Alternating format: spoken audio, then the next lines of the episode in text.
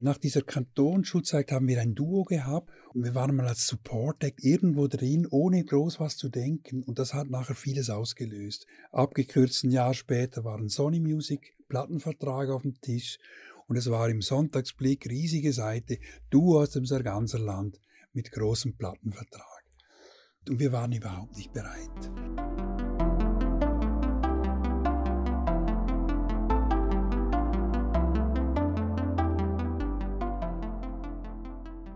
Willkommen zum Podcast Warum gehen, wenn man tanzen kann des Kunstvereins Schichtwechsel. Mein Name ist Laura Hilti und ich freue mich sehr, dass Michael Seele heute unser Gast ist. Michael Seele ist gelernter Primarlehrer, Musiker, Songwriter, Musikproduzent und betreibt sein eigenes Label TBOG Music. Vor 15 Jahren hat er die Band The Beauty of Jemina gegründet. Mit ihr tourt er seither erfolgreich durch die Welt, zumindest wenn nicht gerade eine Pandemie wütet. Michael Seele lebt in der Schweiz, arbeitet in Teilzeit als Lehrer in Liechtenstein und ist 56 Jahre alt.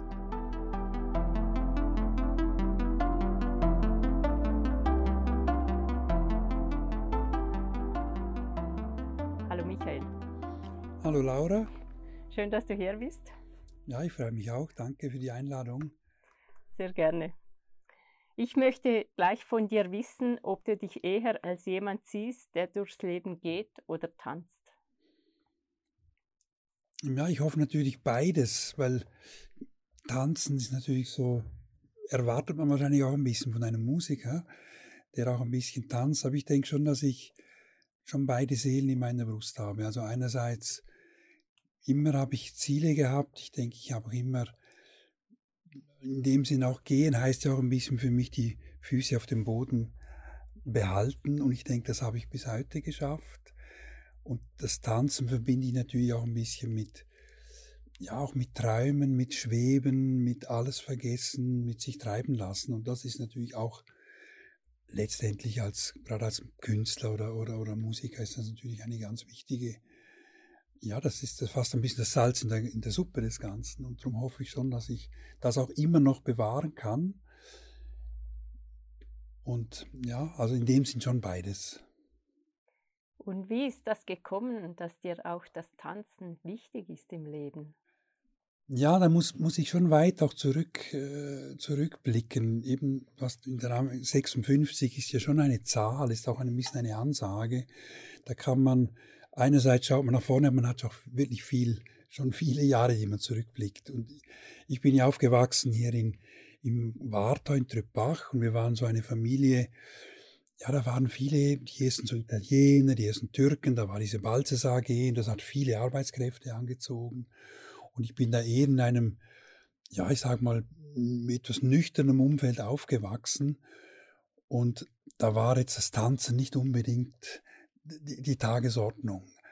Aber ich hatte dann so eine zweite Welt, das war von meiner Mutterseite, die Großeltern, die waren am Bodensee in Arbon und sie war eine Holländerin, ehemalige Sängerin und mein der Stiefgroßvater, das war ein Musikdirektor aus, aus dem Norden von Deutschland, so ganz ein strenger Mann. Und wir waren sehr oft da, da meine Eltern immer gearbeitet hatten. Und wir waren alle jede Ferien, Sommer, Frühling, Herbst mit meinem älteren Bruder, haben wir das die Zeit dort verbracht. Und plötzlich kam da so diese andere Welt, wo da ging es nur um Musik, da ging es um Kunst, da ging es um Gemälde, Literatur. Es waren beide sehr, es gab ein großes Musikatelier und, und, und da habe ich gespürt, das ist etwas, das fasziniert mich. Und die Instrumente, nur schon der Geruch oder das anzuschauen, ich bin dann oft, bin ich dann in das Atelier gegangen, habe da gab es undenklich viele Instrumente von von Blasinstrumenten über Klaviere und, und, und, und. Und habe nur das berührt oder angeschaut und habe gewusst, das ist, das steckt was drin, das mich anzieht und das, das dann natürlich mich so ähm, letztendlich geprägt und mein ganzes Leben dann mitbestimmt und begleitet hat, hätte ich damals nicht gedacht. Aber es war so, also ich kann da ganz weit zurück in die Kindheit gehen, wo ich wirklich gemerkt habe, ich werde irgendwie Musik, das muss es sein. Und habe dann natürlich auch begonnen mit Instrumenten zu lernen, mit, ja, mit etwa zehn und da war auch klar, es musste klassische Musik sein. Das war damals auch, andere Musik konnte man gar nicht in dem Sinn lernen, sondern das war sehr traditionell und so habe ich dann meine, ja, mit, mit sehr viel Eifer und Ehrgeiz begonnen, mich da mal auf, äh, ja, schon auch fit zu machen und ich wollte wirklich das Instrument beherrschen und habe da sehr viel Zeit und Energie investiert. Welches Instrument hast du zuerst gelernt? Also ich habe mit der klassischen Gitarre begonnen und das ist bis heute mein absolutes Kerninstrument, also welches ich wirklich gut beherrsche und spielen kann. Das mache ich auch jeden Tag und immer auch oft auch noch klassische Gitarre, weil das ist immer noch, das, auch heute, wenn ich hier nur im Radio oder irgendwo ich höre eine klassische Gitarristen spielen, dann merke ich, das gefällt mir einfach. Das hat etwas, was mir gefällt. Und später dann mit Klavier noch begonnen und dann, als ich dann in, im Seminar war, in der, in der Kantonsschule, gab es ja dann die Möglichkeit, habe ich noch Orgel, habe ich noch besucht und, und, äh, und Chor singen und, und, und. Also ich habe dann immer wieder was ein bisschen dazugenommen und habe auch gemerkt, dass es fällt mir nicht leicht, ein Instrument zu lernen und auch Noten haben mich immer wahnsinnig fasziniert. Das ist bis heute also so ein, eine Partitur anzuschauen und, und, diese Noten, das ist, ja, das ist, schon eine, ein Geschenk, ein Wunder, finde ich bis heute, wenn ich das teilweise auch diese, ich sage jetzt mal, Komponisten von damals, wenn man diese Partituren sieht, das, das sind Wunderwerke und, und das fasziniert mich bis heute. Und gab es nie ein Tief, zum Beispiel als Teenager? Da könnte es ja auch sein, dass es andere Prioritäten gibt. Ja, es, es war natürlich so, da muss ich das vorstellen, wir reden natürlich jetzt über eine Zeit, da gab es weder Internet, da gab es keine Handys, da gab es bei uns wirklich nur das Schweizer TV-Programm, nicht einmal ARD oder ZDF, geschweige denn dann die Privatsender. Und man war natürlich schon auch nicht so in der wie soll ich sagen, oder London, was passiert in London oder was passiert in New York oder was passiert in der großen Welt, das war gar nicht so ein, ein Thema, sondern man war sehr, eigentlich nur dort, wo man aufgewachsen ist. Und insofern war natürlich jetzt das, das Scheitern, da werden wir vielleicht dann auch noch darüber reden. Ich denke, wenn man ein Macher ist und ein Erschaffer, hat man auch, gibt es auch das Scheitern, das ist auch ein ständiger Begleiter. Aber der wird erst dann zum Begleiter, wenn man natürlich sich auch sagt, jetzt gehe einen Schritt weiter. Also jetzt möchte ich das wirklich so betreiben, dass vielleicht irgendwann andere Menschen das auch noch hören und dass es vielleicht größer werden könnte. Und da, so weit war ich damals gar nicht. Ich habe dann einfach gemerkt, das ist super, Gitarre, ich konnte das wirklich wunderbar spielen und dann auch in der Schule, da war dann eher manchmal sogar die, die Lehrerin hat dann gesagt, oh, sie, ob ich nicht in zwei Wochen wieder kommen kann, weil sie hat das nicht richtig geübt und so. Und da ging natürlich schon bei mir auch so ein bisschen also es kam dann so wie ein, ein, ein gewisses Punkt von, eigentlich gefällt es mir so, oder? Es war die Schule, die hat mir gefallen, wir haben dann die erste Band ein bisschen gegründet, das war cool, das war irgendwie, da hatten, da war man noch ein bisschen, ja, die, die Mädels hatten Freude, das war so in der Kantonsschulzeit, wir waren da die Band von der Kantonsschule und wenn wir spielten, war immer voll. Und das hat dann wie gereicht in dem Moment. Und dann dachte man, ja, man wird dann mal Lehrer und das ist eh klar, das werden wieder das Gehen. Und der Gedanke, dass man, oder zu der gleichen Zeit hörte man natürlich dann die, die ersten Schallplatten, da waren Bands dabei wie von Pink Floyd oder all diese ganz großen Bands und da hätte man sich gar nicht zugetraut. Nur schon, wie macht man eine Vinylplatte? Also wie nimmt man überhaupt etwas auf? Wie, wie geht das überhaupt? Also es war so weit weg dass man gar nicht so, also in, insofern gab es keine Krise, es lief einfach. Das kam dann später. Die Krisen kamen dann natürlich mit den, ich sage jetzt mal viel später, wo dann auch, wo das größer geworden ist, wo meine ersten Aufnahmen gekommen sind und die dann auch natürlich, da gab es auch Kritiken, da, da kam man plötzlich irgendwie in, man hat dann wie die Entscheidung, jetzt ist, wird man plötzlich Teil von einem Geschäft von diesem Musikgeschäft. Und das hat verschiedene Aspekte. Und ein Aspekt ist natürlich eben die Plattenfirma, man unterschreibt Verträge und dann wird man begrüßt mit, mit Champagner und einem Poster an der Wand und alles ist wunderbar. Und ein paar Monate später kommen dann die ersten Verkaufszahlen. Das war damals wirklich natürlich so auch ein bisschen higher and fire. Und dann gab man die ersten Konzerte. Man hat gedacht, ja, die ganze also zuerst sagen wir die Schweiz, sie wartet jetzt nur auf mich oder auf uns. Und dann hat man dann festgestellt, ui, da fährt man nach Bern oder nach Genf und da kommt gar niemand. Und das sind dann die, schwierigen Zeiten und da muss man dann durch. Oder die, das erste Mal Deutsch, die erste Deutschland-Tournee, das weiß ich noch gut, Mitte 90er Jahre. Das war auch, da war mehr Frust dann dabei, weil es kam einfach niemand. Weil man hatte noch gar nicht diese Vermarktungsmöglichkeiten. Und das sind dann, waren natürlich schon noch Krisen. Und man lernt dann auch zu leiden. Und irgendwie ging es dann aber immer weiter. Ich konnte mich immer wieder motivieren und ich wusste, es wird, es wird noch mehr werden, weil etwas hat's. Und es war immer die Musik, das Komponieren, das mich getrieben hatte. Das, also das, die Freude am Machen. Und, und dann natürlich mit Beauty of Jemima, das war dann vor 15 Jahren, da ging es dann relativ rasant los. Also da war der Start dann schon ziemlich fulminant, sage ich einmal. Und da konnte ich dann viele Umwege wie vermeiden. Es ging einfach straight forward. Vielleicht, um nochmals einen Schritt zurückzugehen. Mhm. Wir waren noch bei der klassischen Musik. Ich nehme an, die Schulband war schon nicht mehr klassische Musik. Nein, die war damals, was, was typisch war zum Beispiel dort, als wir so am, anfangs kannten, die Zeit, so Anfangs 80er, da waren, war diese Liedermacherzeit. Da war Konstantin Wecker und Ludwig Hirsch und Georg Tanzer und wie die alle hießen. Deutsch gesungen, das kam dazu und und ja, dieses doch auch ein bisschen politische Engagement dieser, dieser großartigen Künstler. Und wir haben das auch irgendwie so ein bisschen versucht. Also wir haben deutsche Texte gemacht, wir wollten ein bisschen, halt aus die, ich sage jetzt mal aus diesen End-Teenager-Zeiten, wie man dann halt die Welt sieht, hat man dann versucht, ein bisschen kritische Texte zu schreiben und hat das dann schon in einer Art Rockmusik äh, umgesetzt. Und das ist ja dann, ich sage jetzt gerade, diese, diese, diese Liedermacher-Ära, die ging dann ja wahnsinnig zu Ende. Eigentlich schade, weil das war weil das war wirklich auch Musik mit viel Tiefgang und viele dieser Künste, die wir damals auch bewundert haben, die sind dann alle irgendwie auch ein bisschen verschwunden. Und wie ging es dann weiter? Beauty of Jemina, könntest du beschreiben, was für eine Art Musik das ist?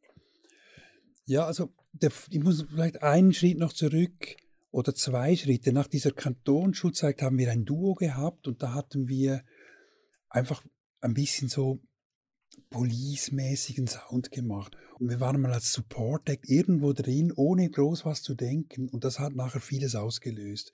Abgekürzt ein Jahr später war ein Sony Music Plattenvertrag auf dem Tisch. Und es war im Sonntagsblick riesige Seite, du aus dem Sarganserland mit großem Plattenvertrag. Und das war so eine, so eine erste, ein Riesenschritt. Und wir waren überhaupt nicht bereit. Wir waren wirklich unbedarft und, und ohne Erfahrung hier aus Trüppach und Heiligkreuz und plötzlich irgendwie sollten wir zum Interviews geben und im französischen Fernsehen und da und, und da haben wir dann bald gemerkt, na ja, das wird schwierig und dann hat sich dann das und da gab es so eine erste große Zäsur. Wir hätten dann für Sony, die wollten dann noch ein zweites Album haben, am besten mit drei Hits, oder? Das waren so die Ansage. Es war damals Bodyguard mit Whitney Houston, war so ein Riesenhit. Und ich erinnere mich gut, dieser Big Boss von Sony saß an einem Tisch und sagte, wisst ihr, wenn ihr 100.000 CDs verkauft, ist das nichts für Sony. Weil Whitney Houston, das ist ein Hit. Und wir haben uns so angeschaut und haben gedacht, dass wenn wir, wenn die Schweizer Band damals 100.000 CDs verkaufen würde, wäre das ja Wahnsinn, oder? Auf alle Fälle erinnere mich gut, habe ich gesagt, jetzt muss Schluss sein, auch mit dem Beruf. Und dann habe ich die erste Zäsur gemacht. Beruf haben wir aufgehört und wir sind nach London. Und das war für mich so ein erster großer Schritt. Bus gepackt auf London, wir hatten da die Gelegenheit und da habe ich begonnen, ja, wie neue Visionen zu entwickeln. Und dann gab es diese Band Nook. Da war ich mehr oder weniger Songwriter und Produzent, hatte aber noch nicht gesungen. Und da haben wir ein Album aufgenommen und haben gedacht, jetzt waren wir in London und jetzt kommen wir zurück und jetzt warten alle auf das. Und dann gab es so das zweite Mal die Erfahrung, es wartet wieder eigentlich niemand auf das, weil irgendwie etwas hat vielleicht auch noch gefehlt. Und wir haben das ich habe viel gelernt, viele tolle Musiker kennengelernt, große Studios gesehen und erste Tourneen gemacht, aber eben mit, mit äh, das war wirklich auch Rock'n'Roll und das ging etwa knapp acht Jahre und dann kam der Bruch, weil wir gespürt haben, ich wollte in eine andere Richtung und mein musikalischer Partner wollte eigentlich was anderes. Du hast ja auch noch die Ausbildung zum Lehrer gemacht. War das parallel? War das davor, danach? Das war davor, eben da kam dieses Duo, da war ich noch Lehrer und da hatten wir teilweise wirklich beides dann gemacht. Dann kam das mit diesem Plattenvertrag und dort habe ich auch gemerkt, es geht, in dem Moment geht es nicht mehr zusammen. Und, und das ist natürlich vielleicht auch ein bisschen so ein, eine Gratwanderung, die habe ich manchmal vielleicht, also heute ist es nicht mehr ein Problem, aber früher natürlich, als man jung war, war natürlich Rock'n'Roll, hat man auch verbunden mit, ich sag mal, auch Provokation und man wollte irgendwie komplett anders sein, man wollte irgendwie auch Grenzen ausloten. Und da kam natürlich der Lehrerberuf, war dort einfach schwieriger, weil man dort war man schon auch öffentliche Person, man war Vorbild, das hat man uns natürlich auch eingeprägt. Als Lehrperson muss man so und so, meine, wenn ich heute junge Lehrer sehe, dann sieht das ganz anders aus, oder? Die sind, die, die sind, können tätowiert sein und Piercing und, und das kommt egal, oder? Die können was machen, was sie wollen. Das war natürlich vor, sage jetzt mal, 30 Jahren komplett noch ein bisschen anders.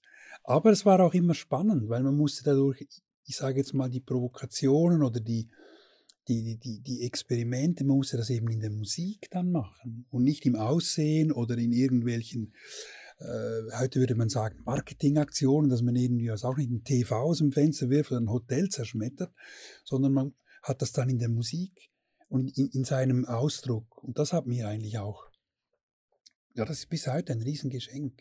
Und darum bin ich wahrscheinlich immer noch ein bisschen mit einem Bein drin in diesem Lehrerberuf, weil das hat mich, macht mich kreativ. Und das ist am Schluss das, was, diese Erfahrung hatte ich eben auch gemacht, als ich ganz auf, äh, auf die Karte Musik gesetzt hatte.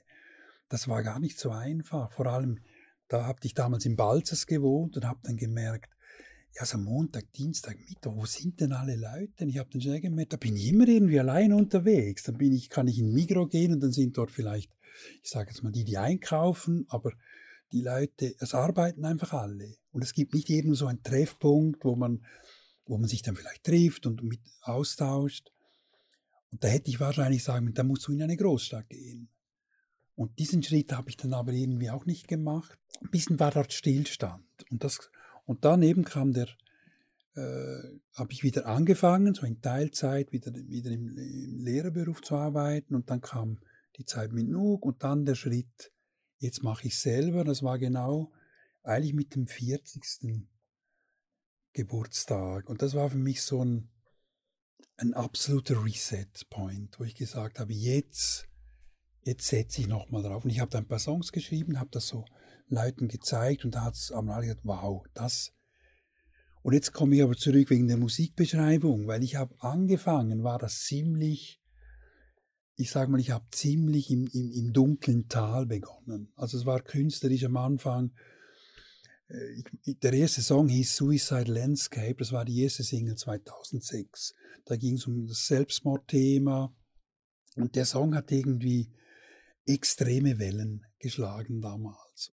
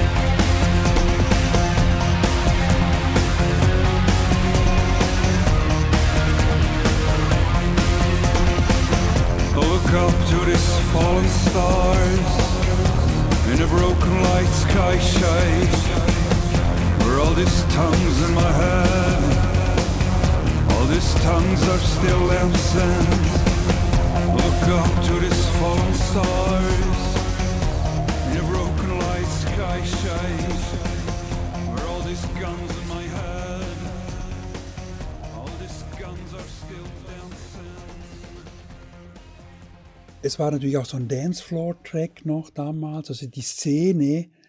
Ich war ja nicht ein Teil von dieser du- dunkleren Musikszene, sondern die hat dann das wie auch wie für sich entdeckt, diesen Song und diesen Sänger. Und ich war einfach so, wie ich war. Und, und das lief dann wirklich in allen Clubs. Und das noch die, die Brücke zu London, eben ich ging auf London und kam zurück und dachte, jetzt warten alle auf mich, aber ich habe dann wie gemerkt, plötzlich, wir haben Bilder von, vom Gonzen genommen, wir haben Bilder aus, aus den Liechtensteiner Tälern, aus dem Bündnerland, also ganz nah von hier.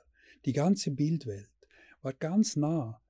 Und das gab vielleicht auch diese Identifikation plötzlich und diese Authentizität, dass plötzlich der, ich sage jetzt mal in, äh, in Mexiko plötzlich wundert, hey, da ist doch jemand und das fasziniert ihn, was ist denn das hier? Und dann kommt dieses Suicide Landscape und das war einerseits natürlich super, oder, weil ich sofort Start hatte, nur hat mich das nachher auch sehr lange auch nicht negativ begleitet, aber ich wurde natürlich immer reduziert auf dieses Thema.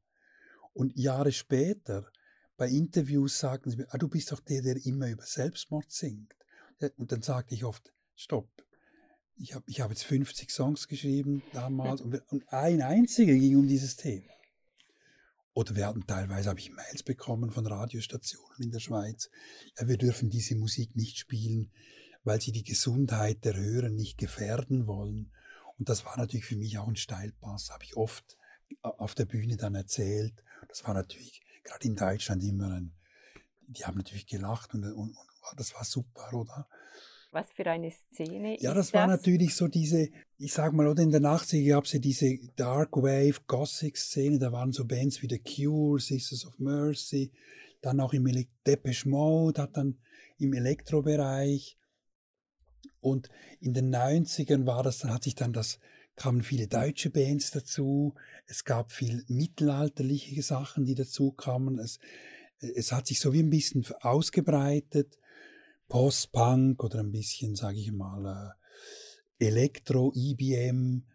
Und als ich dann begann, quasi 2005, war es irgendwie nochmal ein bisschen ein breiteres Sammelsurium. Da hat sich dann auch noch, ich sage jetzt mal, äh, von Rammstein bis eben bis Depeche Mode, bis aber auch Nick Cave oder äh, sogar Johnny Cash, also einfach alles, was ein bisschen schwarz war, was ein bisschen düster war und jetzt vielleicht nicht gerade in, an der Party in Malle gespielt wird oder auf Ibiza läuft, das war dann irgendwie dort drin. Und das war, kann ich sagen, insofern diese Szene. Und da gab es natürlich jetzt in Deutschland gab es eine große Community, viele Festivals, viele Magazine, auch in England, in Südamerika. Und das war natürlich insofern schon auch ein spannendes, spannendes Feld. Und ich habe mich dann natürlich immer ein bisschen weiterentwickelt. Mit jedem Album kamen neue Elemente dazu, bis ich dann, glaube 2013 komplett auf Reduktion gesetzt hatte. Nur noch Akustikgitarre, Cello und Geige. Und das war natürlich zuerst ein bisschen ein Aufschrei oder bei, bei vielen Fans. Und für mich war es aber ein Heimkommen. Eigentlich dort, wo ich ganz, ich sage fast als Jugendlicher mit der Gitarre, als wir irgendwo an Festen hat man halt gesungen und gespielt und, und von dem her sehr vertraut. Und seit dem Punkt konnte ich wie alles dann machen.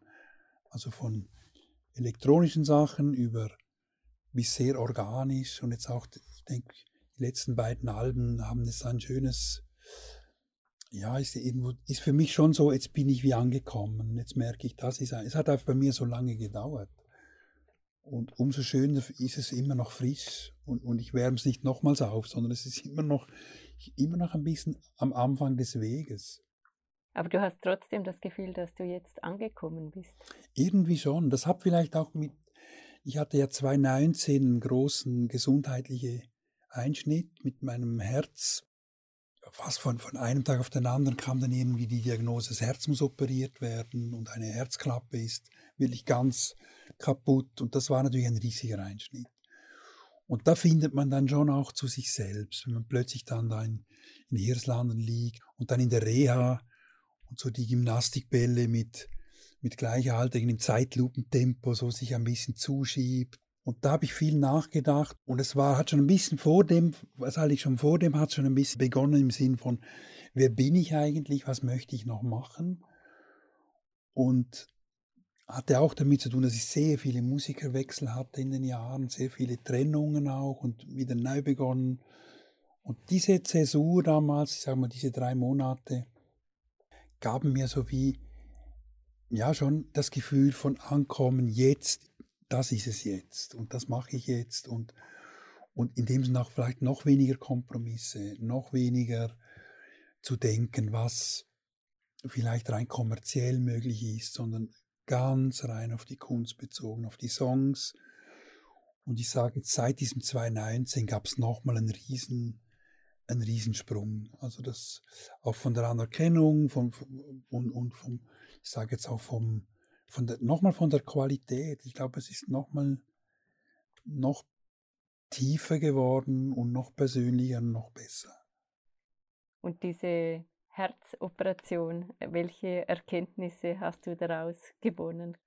Ja, Erkenntnisse, ich denke, es war für mich so ein bisschen, man muss sich das vorstellen, wenn man so eine große Operation hat und man wacht dann ja auf und das, man weiß, das Herz wurde da in dem Moment eigentlich äh, abgeschaltet oder für diese Gang und man wacht dann auf, danach ist in der Intensivstation, man kommt wieder und man erlebt, das ist ja für den ganzen Organismus schon eine eine große Geschichte und der Körper reagiert und, das, darum hat man auch dann viele auch Gespräche und man hat viele Formulare, die man ausfüllen muss, wie man sich fühlt. Also es scheint auch, ich habe das erst im Nachhinein dann auch mich ein bisschen damit befasst, es scheint für das Gehirn schon noch speziell zu sein, wenn man plötzlich diesen Schritt macht und das kann das wie nicht verstehen und darum entwickelt es dann gewisse, eben das kann Ängste sein oder es können Paniksachen sein, es können aber auch ganz einfache Sachen sein, wie man plötzlich ganz viel Wasser im Körper hat und irgendwie der Körper will einfach reagieren. Und ich habe gemerkt, bei mir war es eigentlich nachher super, mir ging es relativ schnell, wirklich sehr gut.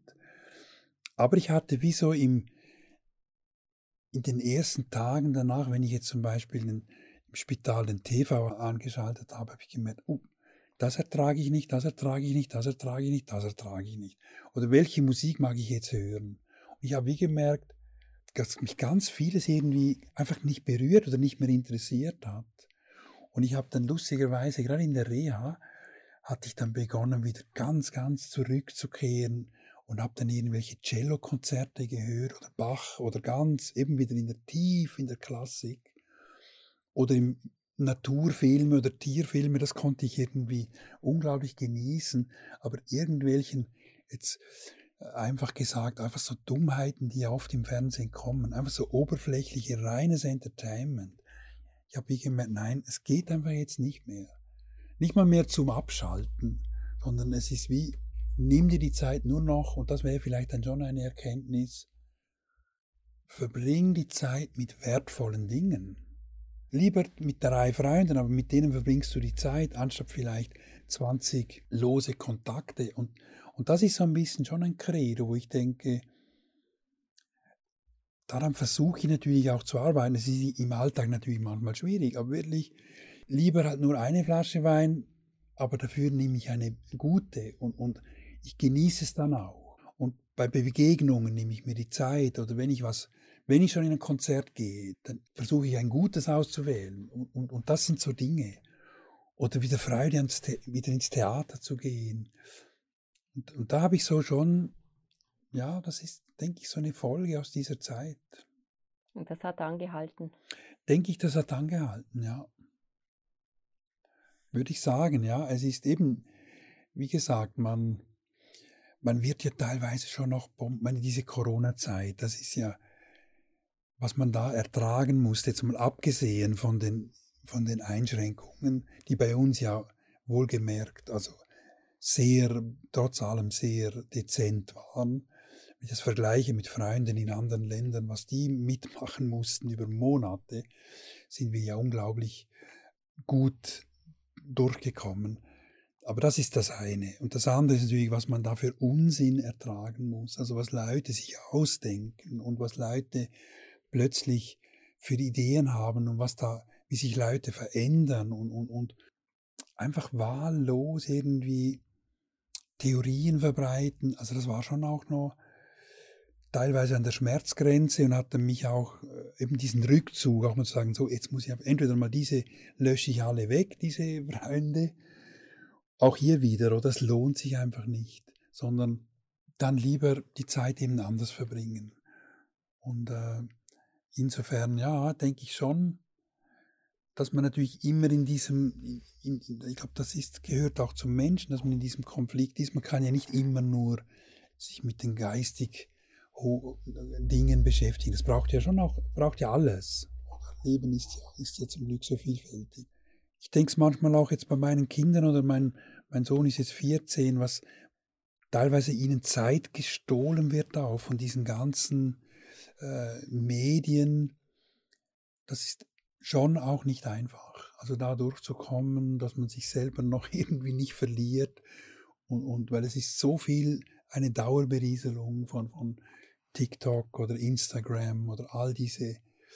Und das kommt immer wieder neu dazu. Oder es wäre ein Irrtum zu glauben, jetzt hat man dann das im Griff. Sondern dann kommt schon wieder das nächste. Und dann kommt noch etwas. Und ganz das äh, nicht teilzunehmen, das geht natürlich sowieso nicht. Als, als Musiker und Band müssen wir auch ein Teil davon sein. Aber wir sind da natürlich auch schlecht. Also das merke ich schon. Also mein Sohn sagt am du Papa, du musst, das ist, so geht doch das nicht. Ihr müsst das ganz anders machen. Ihr müsstet jeden Tag so viel posten und das und sage ich, aber wann oder und wie und, und aber klar, er hat recht, wenn man wirklich, er kommt dann immer, sagst du, schau die Billie Eilish und die, schau mal, wie viele Follower die haben und wie viel von dem und dem. Und das sind ja dann, da reden wir dann von hunderten Millionen und Milliarden Plays und weiß der Gucker. Das ist natürlich dann schon, äh, und das ist auch dieses, dieses immer sich anmessen an Zahlen. Ich, ich habe jetzt zu wenig Kontakt mit Malern oder, oder, oder Schriftstellern, aber das ist sicher in der Musik so was ganz Sonderbares. Dass die erste, früher war ja nicht die Frage, was machst du für Musik, sondern wie viele Platten verkaufst du. Das, war, das hat die Leute nur das interessiert. Nicht, ob die Musik gut ist oder ob, du, ob, ob man noch eine Message hat oder irgendwas. Nein, die erste Frage, wie viele Platten verkauft ihr? Wie viel, das, alles mit diesen Zahlen. Es wird gemessen, Chart, viel, welche Nummer in der Charts oder in dieser Platzierung. Und dann bei Facebook, wie viel Follower, wie viel Likes und wie viel das und wie viel jenes.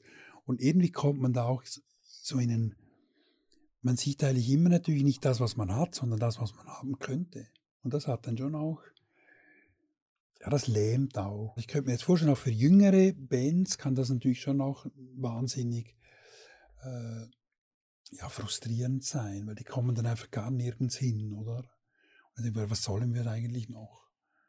Aber ich finde, es lohnt sich eben, jetzt ohne für eine Zahl, wenn man was hat, wo, einem, wo man versucht, eine eigene, äh, ja, ein, ein, Unikat, das ist ja das Wichtigste bei allem. Oder hat man etwas, wo man denkt, doch, das hat Wiedererkennung, das ist authentisch, das hat Seele, das hat Personality und, und, und das kann einem dann auch niemand wegnehmen. Insofern hast du dir auch nie überlegt, die Musik aufzugeben oder auch äh, diese professionelle Musikkarriere? Sag. Aufzugeben nicht, aber ich bin natürlich manchmal schon, also die Frage, soll ich mir das wirklich nochmals antun? Das kommt natürlich schon und da meine ich vor allem auch ein bisschen das Live-Geschäft. Weil man darf natürlich, muss schon sehen, oder ich kann natürlich jetzt nicht hingehen und plötzlich, ich sage jetzt mal, äh, in jedem Dorf irgendwo in der Beiz noch ein bisschen äh, Gitarre spielen. Das ist ja nicht, dann mache ich lieber nichts mehr, oder? Oder gehe dann spazieren oder höre anderen zu, das ist ja auch was Schönes, oder? Man muss ja nicht immer selber. Aber wenn du natürlich gewohnt warst und bist, dass du eben ein Teil von einem ja, in der Club, in Clubs und Festivals und auf der ganzen Welt gespielt hast, dann ist natürlich einerseits, hast du auch viele schöne Erinnerungen und es ist natürlich auch ein, ich meine, gerade wenn ich an Südamerika denke, das, war, das sind natürlich unfassbare Erlebnisse, die man dort hat. Und dann denke denk ich mir schon, also das muss jetzt einfach nochmals klappen. Aber ich sehe natürlich auch die Strapazen, die dahinter sind und teilweise auch eben, es ist wirklich ein, äh, es sieht manchmal von außen sicher ein bisschen romantischer aus. wie es eben am Schluss ist. Auch diese großen Festivals. Oder die Leute sehen dann die Band auf der Bühne und denken, wow, das muss ja, aber was hinter den Kulissen teilweise abläuft und wie schnell das getaktet wird und, und, und wie man da nur im Dauerstress ist und kommt schon der Nächste, kommt schon der Nächste, kommt schon der Nächste. Und auch wie viel Stress und Adrenalin das das braucht und wie viel schief gehen kann, das war natürlich bei uns oder bei mir manchmal schon auch noch krass. Ich meine, wenn wir, wir haben teilweise Festivals gespielt, da waren jetzt wirklich nur große, ganz professionelle Bands am Start, die kamen teilweise mit zehn äh, Riesentrucks und 50 Leuten Personal. Und da hat eben Chili Peppers oder Rammstein oder all diese ganz großen. Und da kam irgendwann, haben wir dann nochmal gespielt, vielleicht dann im Nachmittag, da war eben ein kleiner VW-Bus da. Und auf der Bühne musstest du dich aber trotzdem, da gab es dann ja nicht fürs Publikum, jetzt kommen quasi die, die haben halt nur ein oder zwei Leute Personal und nicht 70. Und und so viel Tontechniker und dass einfach nichts im Zufall überlassen wird, das ist heute schon bei diesen großen Kisten. Da ist nicht mehr viel Raum für Improvisation und das ist manchmal auch wirklich Stress. Und, und da hat man dann schon, denkt man sich vor, boah, und jetzt wieder, wollen wir das wirklich nochmals? Oder komm, das haben wir jetzt viermal gemacht oder fünfmal. Jetzt. Und gerade das Zurückkehren noch in kleinere Clubs, das ist zum Beispiel etwas, wo ich jetzt heute sehr genieße. Also quasi wirklich die Nähe zum Publikum und heute ist natürlich mein Privileg, wir haben immer, ich sage mal, genügend Publikum, dass es wirklich ein tolles Konzert wird. Aber es hat trotzdem diese Nähe und es hat eine gewisse, ich sage jetzt, ja, Kompaktheit, aber es sind trotzdem Konzerte. Also die Leute zahlen Eintritt, sie fahren teilweise weite Strecken und wir bieten wirklich ein Konzert. Also das ist nicht einfach, man spielt jetzt ein bisschen, sondern es hat wirklich auch diesen Anspruch und das wurde jetzt natürlich durch die Pandemie extrem unterbrochen. Und inwiefern wir das dann jetzt wieder, ja, ich denke, die Welt ist anders wie vorher. Also die Welt vor allem in der Musiklandschaft. Also, und wie wir dort wieder, wieder ja, Fuß fassen, das wird sich jetzt noch zeigen. Könntest du einen solchen Moment beschreiben? Du hast gesagt, es gab unfassbare Momente in Südamerika oder diese kleinen Clubs, wo ihr spielt. Äh, wann ist der Moment, wo du denkst, dafür lohnt es sich? Ja, das ist, das ist eigentlich dann immer, oder ich sage manchmal, der, der Schlagzeuger Mac Vincent, mit ihm bin ich jetzt schon 15 Jahre. Er ist immer so ein fixes er ist ein typischer Live-Musiker. Er würde am liebsten immer nur spielen, spielen, spielen. Und wir haben ja nicht so viele Konzerte. Und ich sage dann manchmal, weißt du, Meg, ich weiß nicht, brauchen wir das wirklich noch? Und er sagt dann immer doch. Und du wirst dann sehen, wenn du wieder auf der Bühne bist, nachher wirst du sagen, es lohnt sich. Und das ist genau deine Frage. Also es ist in dem Moment, wo man dann wieder spürt, wie viel, es ist ja geben und nehmen und wie viel letztendlich Emotionen und Liebe das da drin ist dann denke ich schon, das hat sich, es lohnt sich. Und ich meine, Südamerika war natürlich insofern speziell. Ich muss da vielleicht auch noch eine, etwas sagen. Ich bin jetzt nie, war jetzt nie so ein Reisevogel früher. Also es gab es auch bei uns noch nicht so. Also ich glaube, meine erste Flugreise, da war ich schon weit über 20 und wir gingen vielleicht mal ins Tessin oder eben an Bodensee, aber das war es dann auch. Und dann kam London das erste Mal, aber da war ich auch schon äh, weit über 20. Und auch in den Ferien, das war so nicht so. Und mit der Band wurde ich dann irgendwie auch ein bisschen gezwungen, viel zu reisen. Und wir haben mittlerweile eben 25 Länder gespielt.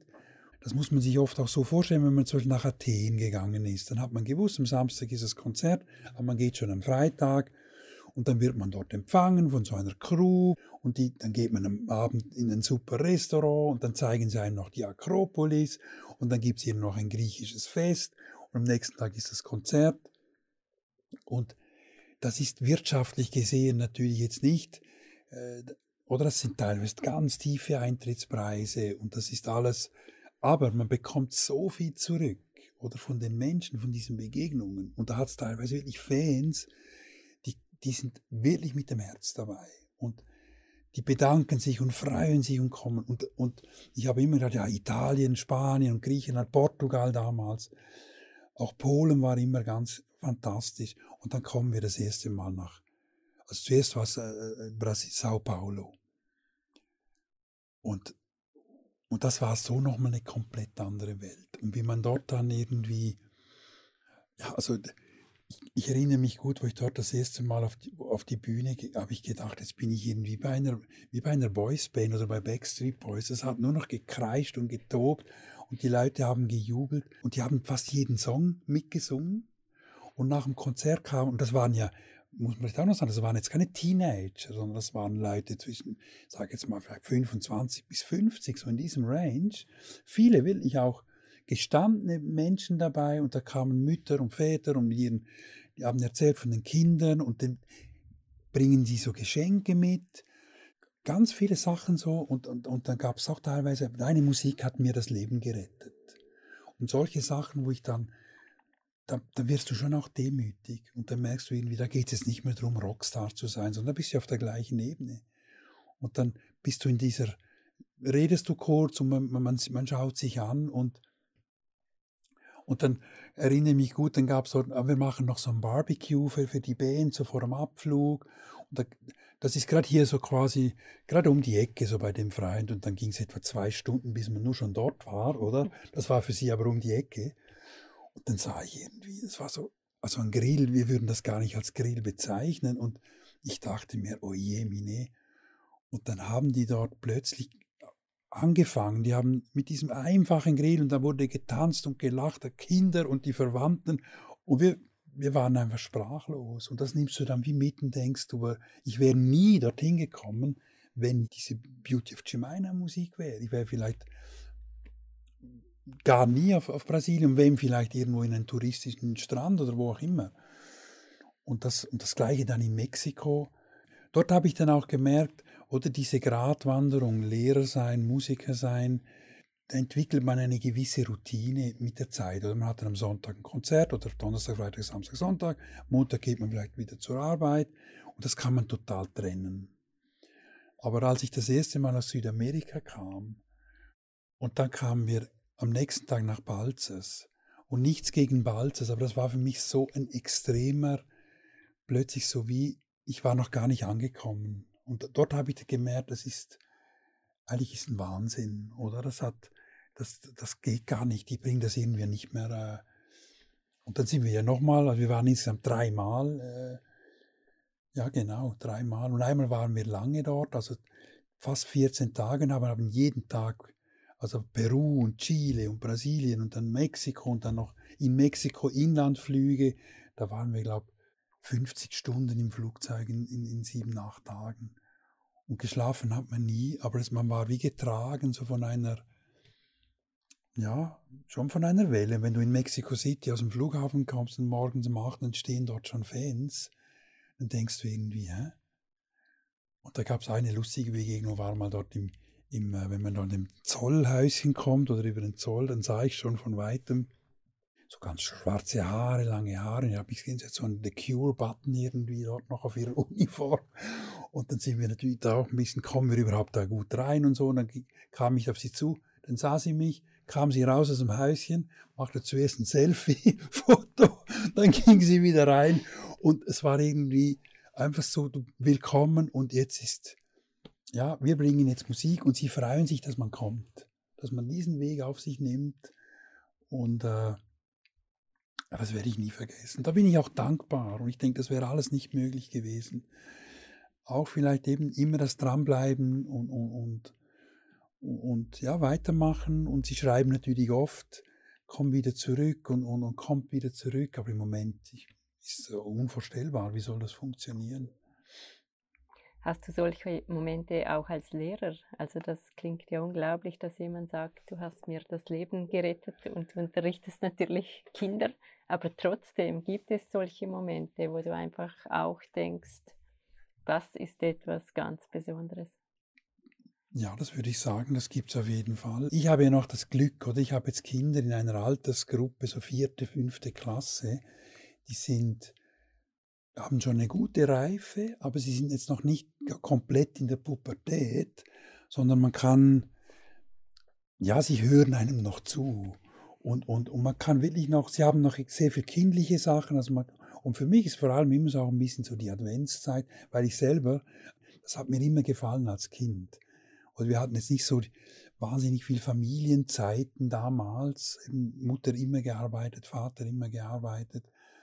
Und das war so, meine Mutter war Deutsche, das war so, der Advent war für sie immer ganz eine wichtige Zeit. Und da erinnere ich mich sehr gut zurück als Kind und dann eben die, die, die Oma aus Holland und dann waren wir immer dort und dann gab es immer, sie hat immer holländisch alle Weihnachtslieder gesungen und wir haben dann zugehört und das hat mir immer gefallen. Und das habe ich wirklich auf, habe ich immer gedacht, wenn ich selber mal Kinder habe oder eben dann vorher natürlich in der Schule, das ist so eine schöne Zeit. Und da gibt es manchmal schon auch Momente, wenn du so eine Geschichte vorliest und dann siehst du wirklich die, diese, die strahlenden Augen und dieses, wie sie das anhören und angehen und, und und dieser Zauber, der schon manchmal da ist, obwohl man ja heute denkt, die Kinder sind, wenn man sie vielleicht jetzt äh, nur von außen schnell sieht oder auf dem Hof oder die, die, die Teenager manchmal sieht, werden sie oft auch ein bisschen schlechter geredet, wie sie sind. Gerade auch Jugendliche. Also da hat sehr viel noch Zauber und sehr viel teilweise auch Ideen und Kreativität, auch, auch bei Jugendlichen. Das ist genial. Es ist wirklich schade, dass die Gesellschaft eigentlich die Jugendlichen wie, sie wissen einfach nicht recht, was sie mit denen machen sollen. Es sind keine Kinder, es sind keine Erwachsene und sie sind so irgendwie, niemand mag sie so richtig. Und dann wundert man sich irgendwie, dass sie vielleicht äh, ja wirklich in ihrer eigenen Welt sind. Dabei entstehen dort die ganz großen Geschichten, entstehen eigentlich in diesem Alter. Das, das vergisst man oft, oder? Also das sieht man bei, bei so vielen, auch bei den großen Schriftstellern oder Filmemachern oder auch Komponisten, die großen Werke sind eigentlich in ganz jungen Jahren, haben sie ihre größten, größten Leistungen gemacht.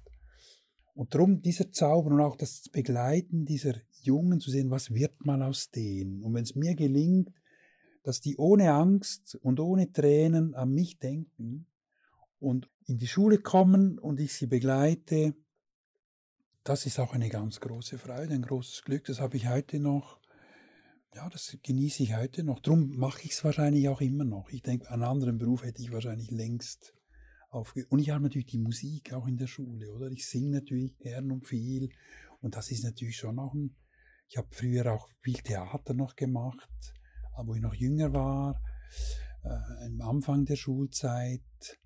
Das war auch schön, so Rollen zu schreiben für die Kinder und dann die auf die Bühne zu schicken. Und ich war dann ganz im Hintergrund. Und das zu sehen, was da möglich ist mit, mit diesen, mit, mit jungen Menschen. Und, und ja, ist schon auch toll, oder? Und das ist, denke ich manchmal auch heute, oder? Wenn wir von Lehrplänen reden und, und von Leistungsdruck und von Leistungsgedanken, der ganze musische Bereich, ist mir natürlich am Herzen und ich empfinde natürlich, dass man den zu wenig, äh, oder man redet immer von Sport, Sport, Sport, Sport, auch bei den Jungen noch mehr Sport und noch mehr und eine gute Figur und Ernährungspläne und weiß der Gucker was und noch mehr Bewegung und noch mehr Bewegung. Das ist ja alles gut und recht, aber die Seele braucht eben auch was. Und das ist nicht beim Velofahren, sondern das ist in der Musik, in schönen Gedichten, in Literatur, mal ein Museum besuchen. Und das sind Kinder natürlich nicht nur dankbare Empfänger, muss man auch sagen. Oder? Und ich habe da natürlich auch mit den eigenen Kindern schon auch meine Erfahrung gemacht. Ich erinnere mich auch gut, ganz kurz Klammer auf, als ich dann, ich ging dann immer wieder gern nach London, weil ich da wirklich lange, insgesamt fast ein Jahr gelebt hatte und dann kann ich mich erinnern, war gerade im Kindergarten, dann gingen wir immer ins Tate Museum, ist immer so ein immer wieder ein Platz zum Zurückkehren. Und ich erinnere mich, dann waren wir in diesem Tate, moderne Kunst, da waren so Steine dort in der Eingangshalle. Und ich habe natürlich vorher erzählt, weißt du, jetzt gehen wir so ein super Kunstmuseum. Und dann hatte das gesehen und gesagt, aber du Papa, im Kindergarten machen wir das genau das Gleiche. Und dann sagte ich so, oder war ich zuerst konsterniert und dachte, ja, okay. Und dann waren seine Erkenntnisse, du Papa, ich hasse Kunst, oder hat er dann gemeint, weil er das gar nicht verstehen konnte, wieso kann man jetzt hier ein Museum bauen für diese Steine, die am Boden liegen, das machen doch sie dort. Und das war dann auch noch so eine spannende, ja, eine spannende Erfahrung, oder? Und, aber ich bleibe dabei, da bin ich hartnäckig, immer wieder mal ein Türchen öffnen und vielleicht den Blick, eben dieses Tanzen, oder? Dass man das eben auch in dem Sinn auch weitergeben kann, indem man einfach Türen versucht zu öffnen und den Mind, open your mind, das ist so die, das wäre so ein schönes Ziel, auch, auch in der Schule natürlich, bei den Kindern. Und was machst du, wenn sich dein Blick verengt und wenn du Inspiration suchst? Welche Strategien hast du? Also eines ist sicher Doing, also machen. Das habe ich schon auch gelernt, schon früh. Ich war jetzt nie derjenige, der gedacht hat, ich setze mich jetzt irgendwo auf eine Bank in schönem Wald und dann kommt die Muse, flüstert mir irgendwo den genialen Songtitel ins Ohr und dann gehe ich ins Studio und dann schmeiße ich noch eine Melodie. Ich habe oft übers, übers Machen, übers Skizzen aufzunehmen, einfach zu schreiben, zu schreiben, zu, zu komponieren, zu texten. Und, und das bringt mich dann wieder auf diesen Flow. Und das geht dann natürlich teilweise schon über Tage, Wochen, Monate. Und äh, manchmal gibt es noch diesen Stopp. Und was aber schon natürlich, ich habe jetzt gemerkt, wir hatten jetzt nur zwei Konzerte in diesem Jahr. Eines war in, ein Festival in, in Wald bei Zürich, da habe hab ich mit der ganzen Band gespielt. Und das zweite war mit Katharina Thalbach, so einer Schauspielerin mit Lesung, und da habe ich im Trio was gemacht.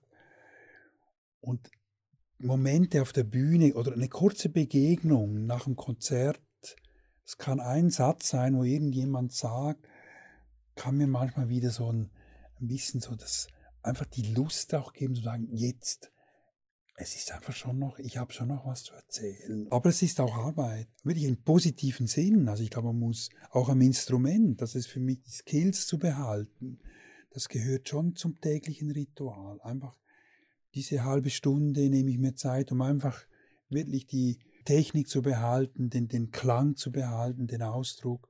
Und das macht auch, Üben macht eben auch wieder, öffnet einem auch wieder Türen. Ich habe jetzt gemerkt, oder diese Corona-Zeit, habe ich das Gefühl gehabt, dass viele den Blick sehr verengt haben. Und mir hat es eigentlich eher geöffnet. Ich habe gemerkt, Nein, die Welt ist so viel größer und, und, und, und es ist noch so viel vor uns. Schade einfach, dass die ganzen Themen, wie jetzt mit dieser Greta Thunberg, oder? Das war ja war für mich auch eine ganz faszinierende Person, sind wir wieder bei den jungen Jugendlichen. Und das war ja, war ja tragisch, oder? Dass quasi gestandene Erwachsene sich so eingeschossen hatten auf dieses Mädchen, das wirklich eine, also ich meine, das war eine Inspiration für, für, für, für die Welt eigentlich, oder? Und wie kann man da nur überhaupt was äh, bemängeln? Und das ist natürlich jetzt komplett ein bisschen leider in, zurückgebrochen alles, oder? Weil jetzt, wie, jetzt ist natürlich das nächste Thema wieder sein, die Kassen füllen, Wirtschaft, Wirtschaft, Wirtschaft, Wachstum, Wachstum, Wachstum. Und das ist natürlich, gibt es natürlich auch wieder Stoff für Künstler und, und, und, und für Denker und dass man sagt, okay, ich habe übrigens einen Song beim letzten Album, dieses The World is Going On, ist eigentlich ein ganz einfacher Gedanke. Und dort habe ich so dieses, habe ich so für mich diese Momente drin, wo ich sage, die Welt geht ja sowieso weiter, aber sie geht, ich sage jetzt mal, in den Menschen geht es eigentlich weiter, wenn wir wirklich uns einfach wieder auf das Wesentliche besinnen. Also einerseits eben, dass die Leben eins werden oder dass unsere Träume sich wieder verbinden oder dass die Herzen sich verbinden und eben auch die Gebete, ich sage am Schluss, when, when our prayers become one. What is going on?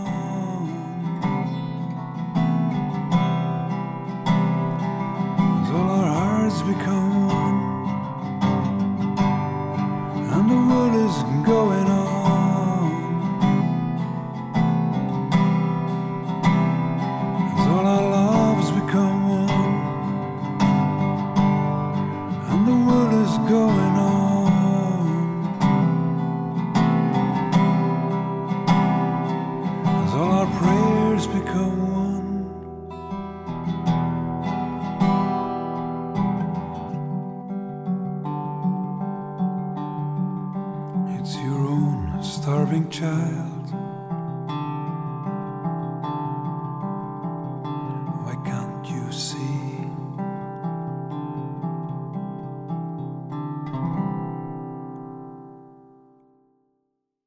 ich eh nie ganz verstanden, diesen Religionswahnsinn.